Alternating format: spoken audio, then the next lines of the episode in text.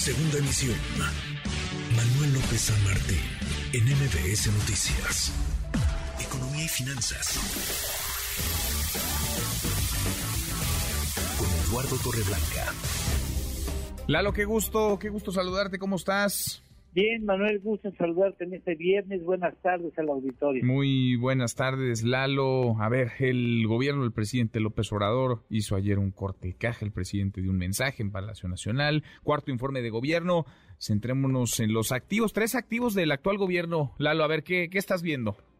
Sí, me parece que es importante en aras de la objetividad de tratar de reconocer aquellos elementos que pueden ser constituidos como activos de la presente administración federal.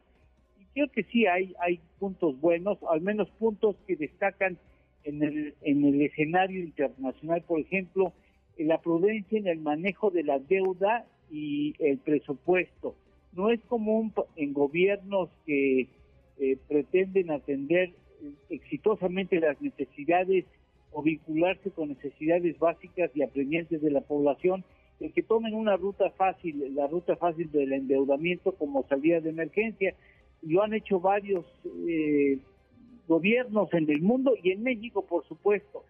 Creo que una de las tentaciones en las que no ha incurrido el presente régimen es el poder utilizar la deuda como esquema de apalancamiento para sus programas sociales.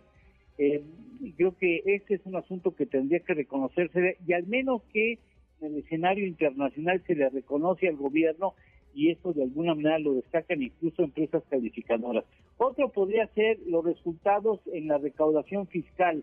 El SAT ha logrado lo más complicado que es incrementar la recaudación en un contexto de comportamiento económico muy lento o incluso ante una pronunciada caída como resultó en el 2020 la caída del Producto Interno Bruto Mexicano. Y creo que en ese sentido hay que señalar el excelente trabajo, rudo, pero excelente trabajo que ha hecho Raquel Buenrostro en las estrategias de recaudación, en donde van surgiendo en estas fechas también las estrategias de las multas como elementos para hacerse del recurso necesario del gobierno federal. A mí me parece que eso es muy destacado, positivo, el trabajo del SAT en esta administración. Otro y el último que yo he querido señalar en esta ocasión es la convicción de atender primero los problemas básicos del país como la pobreza, la pobreza laboral, la pobreza extrema y la inequitativa distribución de la riqueza. Yo creo que ha habido y de manera consistente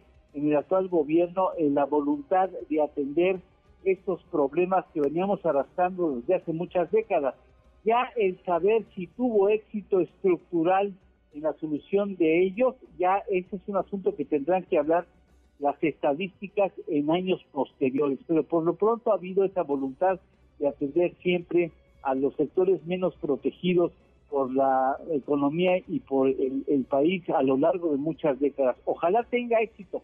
El éxito no está dado en lo que diga el presidente, sino en los números que arrojen los análisis correspondientes tanto del INEGI como del CONEVAL y otras instituciones a lo largo de los siguientes meses o incluso años. Pero por lo pronto la voluntad política me parece que ha sido destacada y hay que no no se le debe de regatear al presidente esa voluntad. Sin duda, sin duda cuando algo se hace mal se dice, cuando se hace bien también.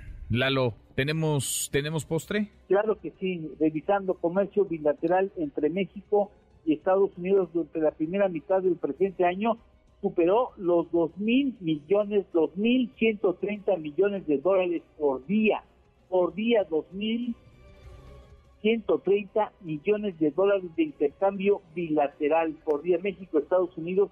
Es decir la verdad es que es un activo muy importante muy importante entre ambas naciones. Pues sí sin duda muy relevante. Abrazo Lalo Gracias, que tengan excelente fin de semana, Manuel. Muchas gracias. Igualmente, buen, buen fin de semana. NBS Noticias.